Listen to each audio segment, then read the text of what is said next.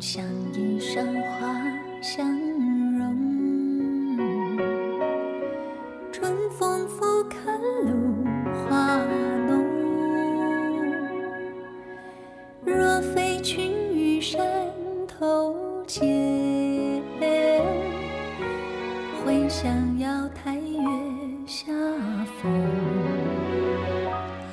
北京时间十二点三十五分，欢迎回到下半时段的文艺大家谈。各位好，我是小东。各位好，我是小昭，欢迎走进今天的文娱世界观。听到王菲唱的这首歌前四句啊，就想起了咱们的诗词。其实确实，古代就是诗和歌啊是不分家的。这个原来的诗词都是能唱出来，但是后来因为咱们没有记谱法嘛，所以现在只能是读出来。所以其实很很多时候，我们特佩服一类人，就是呃出口成诗，然后能。引经据典，就是一聊一什么事儿，他能哎信手拈来给你背一段古诗，这种人就特别让我佩服。反正这种人也是特别适合去中国诗词大会，你知道吧？是一不小心可能就会拿个冠军什么的。所以今天咱们要下边说到这个呀，就是说中国诗词大会这个爆款节目，前两季都非常火，而且很有话题性和关注度一个节目啊。第三季将会在三月二十三号中央电视台科技频道连续播出十天，而本季的中国诗词大会呢，将延续“人生自有诗意”这这个主题。旨在用有趣的题目、紧张的对抗，还有精彩的解读以及温暖的深情啊，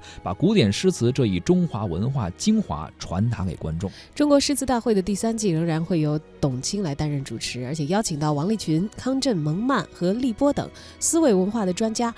担任这个点评嘉宾啊，节目在延续“人生自有诗意”的主题同时呢，会对题库进行一些扩展，涵盖数百篇经典的诗词，上起三千年前的所谓“伊人在水一方”，下至“世上无难事，只要肯攀登”的毛泽东诗词，还有鲁迅创作的古体诗词，也首次纳入到了中国诗词大会的题库当中。你看这个范围更广了啊，一直到最早诗歌的开端到《诗经》，然后一直到一些近现代的一些呃诗词都会涉猎其中啊，而除了。这个题库会增加范围之外啊。非常值得注意的是，本季的节目还加入了一些非遗的元素。节目组邀请了十位非遗传承人拍摄视频短片，用手中的剪纸、蛋雕、糖画、木刻、木雕等等这些绝活啊，为选手出题，也是丰富了题目的一些视觉呈现吧，看上去更加精彩。同时，也是对中国传统手艺、传统文化进行一次集体的展示。在节目的设置中呢，中国诗词大会第三季的难度会进行升级，